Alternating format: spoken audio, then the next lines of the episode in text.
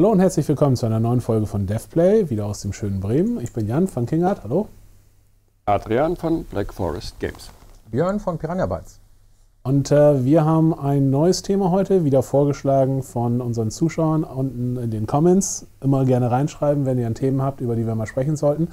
Äh, die Frage dieses Mal war, wie läuft das mit ähm, innerhalb der, der Teams mit, wer wird zu einem Lead, wer wird zu einem, einem Entscheider und äh, wie ist das mit, persönlichen, äh, mit persönlicher Entwicklung sozusagen in den Teams.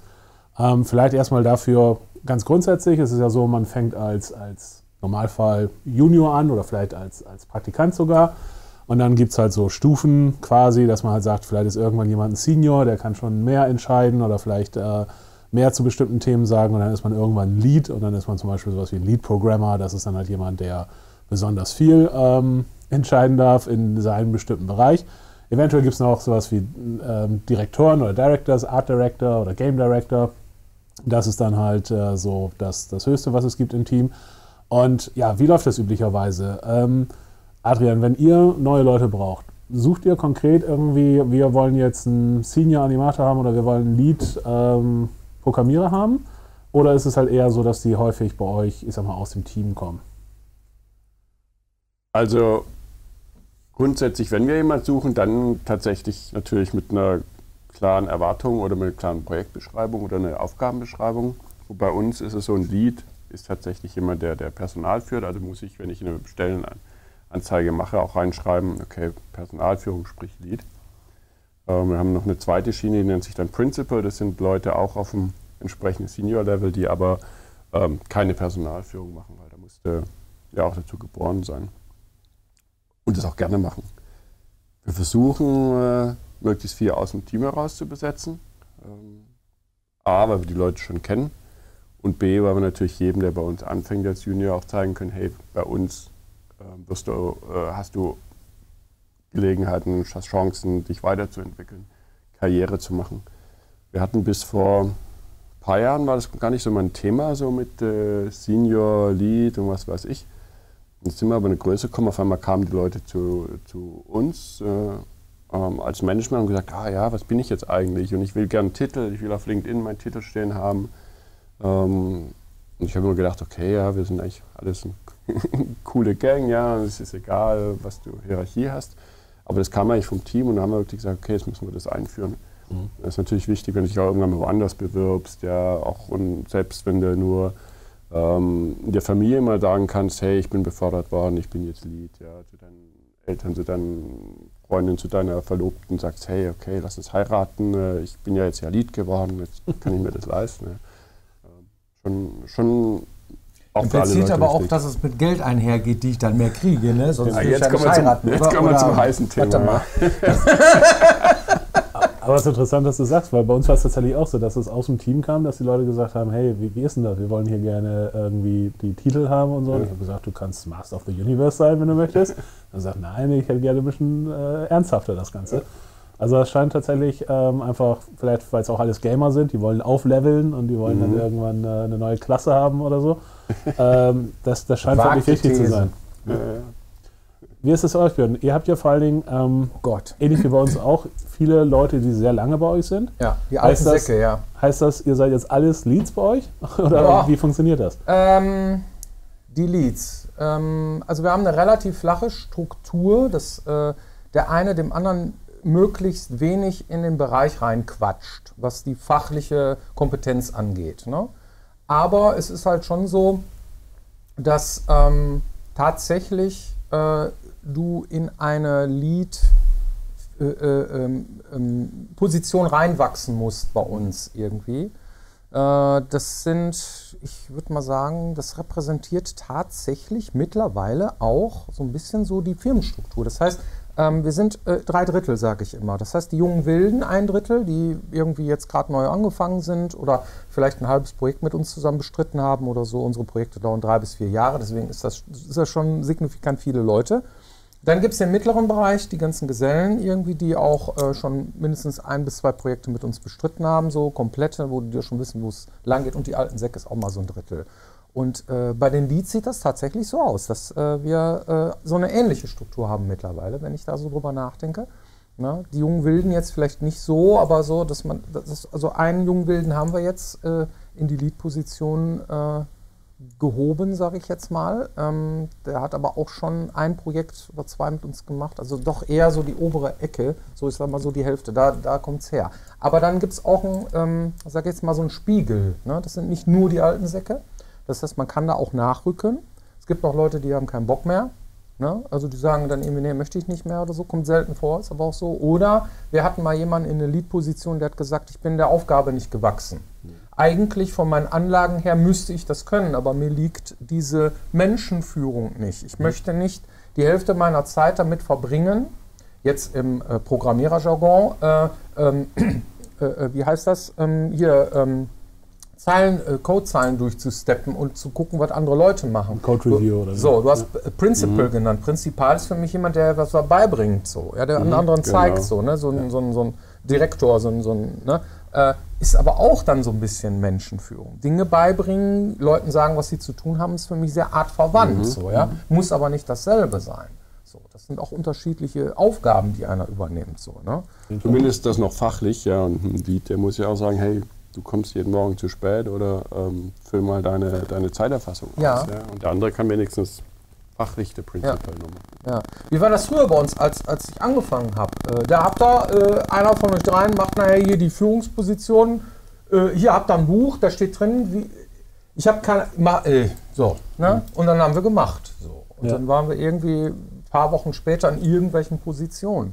Haben wir uns da abgesprochen und so weiter, ja. Und äh, haben dann, sind mit unseren Aufgaben gewachsen. Das ist heute nicht mehr so. Glaub nee, ich glaube, das ist ein großer Unterschied, dass, glaube ich, viele, die lange dabei sind, einfach alles Mögliche mal gemacht haben und das hat sich so ergeben und dann hat sich halt herausgestellt, wo es mal Bei den Indies ist das gut. bestimmt auch immer noch so. Ich glaube auch, wenn es ja. mhm. klein genug ist, dann ist es so, aber ich sag mal, bei größeren äh, Teams, dann brauchst du halt immer diese gewisse Struktur, weil das Problem sonst einfach ist, niemand kann alles im Blick behalten ja. und dann führt das halt dazu, dass im Zweifelsfall Leute in unterschiedliche Richtungen loslaufen und die musst du irgendwann wieder einfangen und so. Und dafür brauchst du dann halt die Leads. Weil das ist vielleicht was, was Leuten gar nicht äh, oder vielleicht nicht jedem so bewusst ist.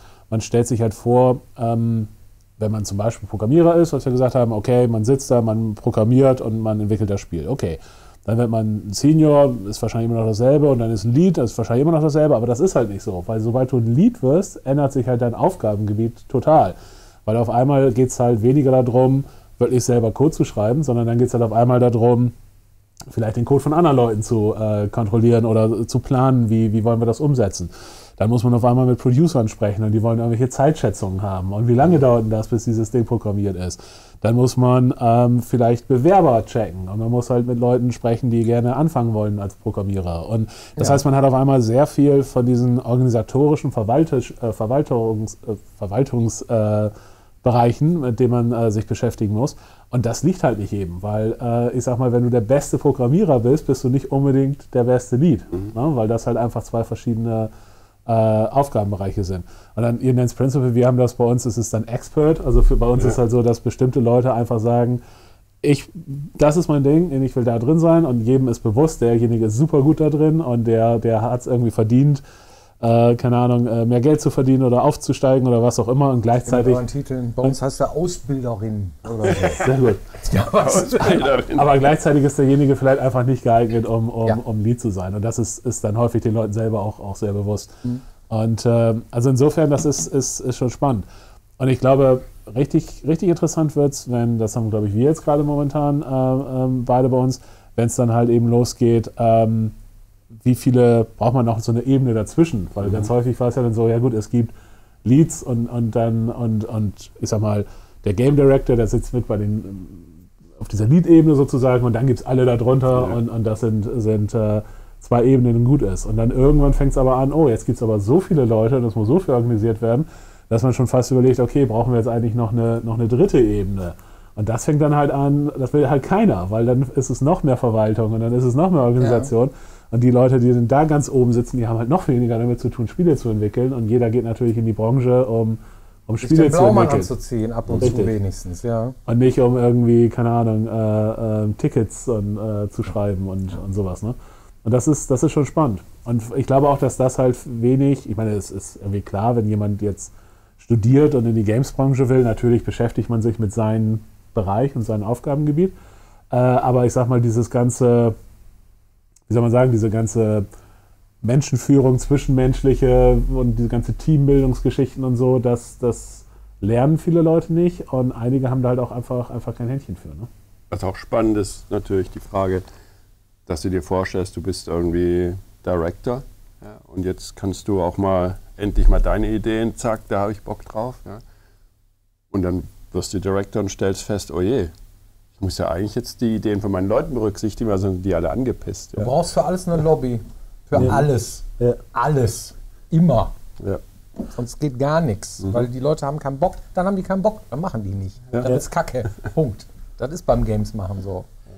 Ich glaube auch, das ist auch eine falsche Vorstellung, dass halt jemand äh, einfach, oh, jetzt bin ich Lead und jetzt kann ich endlich mal, äh, jetzt machen wir es mal so, wie ich es will. Weil erstens, wie gesagt, musst du die Leute mit an Bord holen, das ist das eine. Aber das andere ist halt auch, ähm, es gibt halt und, äh, und, äh, zwischen den Leads oder dann halt eben auch wieder nach oben, dann vielleicht zum Publisher und keine Ahnung, da gibt es ja wieder tausend andere Gründe auf einmal, warum irgendwas vielleicht nicht geht. Mhm. Weil das ist ja eins der, der Geheimnisse, wenn man das Gefühl hat, die da oben machen immer nur Bullshit. In Wirklichkeit gibt es meistens irgendeinen Grund dafür. Und wenn ja. man selber dann einer von denen da oben ist, dann merkt man erstmal, was es da so alles für äh, für unterschiedliche Meinungen gibt und für, für Dinge gibt, die berücksichtigt mhm. werden müssen. Ja. Ne? Eine Aber kleine Anekdote, die wir hatten, ich hatte, als dieses hochkam mit den Titeln äh, von ein paar Leuten, habe ich das dann zurück ins Team gegangen und gesagt, hier Leute, okay, überlegt euch ja mal was, was für Titel wir nehmen. Was gibt es zur Industrie? Wir haben Leute aus verschiedenen äh, Spieleunternehmen, die das, die haben sicherlich Ideen, wie läuft es bei Ubisoft, was sind da so die Titel und so weiter. Und dann kamen die, sich zusammengesetzt, und dann nach zwei Wochen kamen die an im Konzept, ja, und ich schaue drauf. Haben das total Cooles entwickelt. Ja, wir nennen den Wizard, ja, und den nennen wir Thief, ja, und tatsächlich dieses RPG-Ding. Und ich sagte, ja, das ist alles toll und sexy, ja, aber das ist das, was die Leute wollen, dass sie mit ihrem Titel auf LinkedIn gehen können und sich bewerben wollen und dass das wirklich was aussagt, bringt denen halt gar nichts. Ja, das stimmt. Und dann gehst du hin und Mama, guck, ich bin ja Thief. Und dann macht genau. man sich erstmal Sorgen, ja. was passiert ist. Ja, ja, haben wir halt dann auf jeden Fall. doch eher klassisch gemacht. Und ich glaube, ein wichtiger Faktor ist halt auch, dass, ähm, was ihr vorhin schon meintet, dass Leute natürlich so diese, diese Karriereoptionen irgendwie sehen wollen, weil ich glaube, das ist einfach für, für viele Leute einfach wichtig und spannend, dass sie halt eben nicht das Gefühl haben, okay, ich mache jetzt dieses eine Ding und das mache ich jetzt noch 20 Jahre lang, sondern dass sie halt das Gefühl haben, okay, ich kriege neue Aufgaben oder ich, ich arbeite mit neuen Leuten zusammen. Was ähm, in der Games-Branche auch immer häufiger gemacht wird, ich weiß nicht, wie das bei euch ist, ist halt, dass weniger in Abteilungen gedacht wird. Also weniger, das sind die Programmierer, das sind die Level-Designer, das sind die Game-Designer, das sind die Animatoren und so, sondern dass halt häufig auch ähm, eher in so Projektteams oder Taskforces oder sowas gedacht wird, dass man halt eben sagt, okay, die Aufgabe ist jetzt, wir wollen hier irgendwie, keine Ahnung, äh, den, den Spielcharakter haben, der durch die Welt läuft und das muss sich geil anfühlen, mhm. das muss gut aussehen und äh, die Steuerung muss funktionieren und so weiter und so fort. Jetzt machen wir eine Taskforce von irgendwie fünf Leuten, die damit zu tun haben und deren Job ist es halt am Ende sozusagen dieses, dieses eine Feature umgesetzt zu haben. Ähm, ist das auch was, wie ihr arbeitet? Oder? Ja, eure Taskforce heißt bei uns Tag Team, wie beim Wrestling. Ja, sehr gut. Ähm, und äh, dann ist meistens immer einer aus jedem, aus jedem Department, also aus äh, jedem Bereich. So, ne? ähm, Programmierung, äh, Datenerstellung, meistens irgendwelche Content-Pansel nennen wir die. Ja? Äh, das heißt, ein Animator, ein, ein äh, äh, Figurenmensch, der die Figuren baut oder ist auch aus dem Level- und Story-Bereich, Game-Design-Bereich, irgendwie sowas. Und manchmal reduzieren sich die dann auch auf drei Leute oder irgendwie so und haben dann ein konkretes Problem, das sie dann lösen müssen und arbeiten dann zusammen, bis dann dieser Task erledigt ist, mehr oder weniger. Aber meistens ziehen sich diese Sachen bis hin zur Masterphase, ganz am Ende, mhm. weil es muss immer einen geben, der die Mütze aufkriegt, du bist dafür verantwortlich. Ja. Und das ist nicht unbedingt immer der Lead, nee, genau. sondern das ist irgendwer, ja. der sich dafür bereit erklärt. Und da ist der Kausus Knacktus an der Geschichte. Es muss jemand sich finden, der die Leidenschaft entwickelt, sich für diesen konkreten Bereich verantwortlich zu fühlen. Wenn das nicht funktioniert, funktioniert das Ganze nicht. Da kann der einen Titel haben, da kann der sonst was haben. Ja? Mhm. Wenn im Team genug Leute sind, die sich Teilbereiche nehmen und dann die Verantwortung dafür übernehmen dann auch, ja? äh, dann funktioniert es und dann wird es ein gutes Spiel. Wenn das irgendwie so verteilt ist und keiner weiß so richtig, was da, wer da was macht, das funktioniert nicht so. Das heißt, Ja. ich habe ein konkretes Problem irgendwie. Äh, Crafting-Tische, ja. Äh, wie funktionieren die? Ich habe ein Problem, ich komme nicht ran, ich kann ihn nicht benutzen, er funktioniert nicht, er ist unsichtbar, äh, der sieht scheiße aus, was weiß ich so. Dann gehe ich zum Harry, weil der Harry ist der Crafting-Tisch. Äh, Experte, sagst du, du sagst Ja. Prinzipal, ich sag äh, Datenpansel, ja, ähm, der ist der Verantwortliche dafür. Und dann sage ich ihm, pass mal auf, äh, ich habe hier ein Problem, dann weiß der aber auch Bescheid. Ja. So. Und wenn er es nicht weiß, dann muss er das in Erfahrung bringen, warum das nicht funktioniert, warum seine Crafting-Tische nicht funktionieren. Und äh, das ist immer ein Klumpatsch äh, aus mehreren Bereichen. Das heißt, die Animation sorgt dafür, dass, der, dass die Figur da dran geht. Das Dialogsystem sorgt dafür, dass ich da irgendwas auswählen kann. Das Game Design sagt, was ich da irgendwie und so weiter. Äh, der Levelbereich äh, macht die Location, wo das Ding steht. Ja? Ähm, der Figurenbereich, der guckt halt irgendwie, dass es keine Durchdringung gibt bei, und so weiter und so weiter. Das heißt, es ist immer ein komplexes Ding.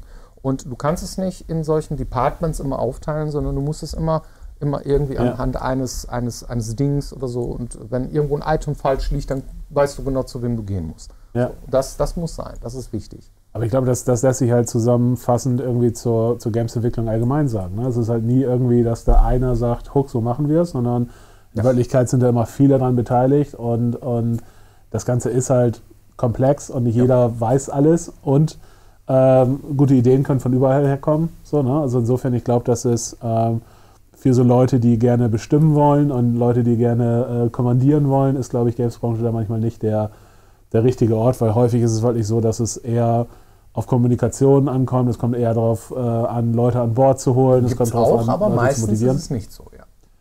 Ab und zu gibt es das Ja. in bestimmten Bereich, muss es das auch mal geben, weil ich sage, wie ich immer sage, äh, Spielentwicklung ist keine Demokratie, man muss halt eben irgendwann auch mal sagen, so machen wir es jetzt und gut ist. Ja. Aber gleichzeitig, ähm, ich glaube, wie gesagt, diese, diese Vorstellung, dass man als Lead irgendwie äh, die, die, die äh, Leute herumkommandieren kann oder halt irgendwie so die, die Befehle gibt, ich glaube, das, ähm, das ist in der Games-Branche einfach nicht so.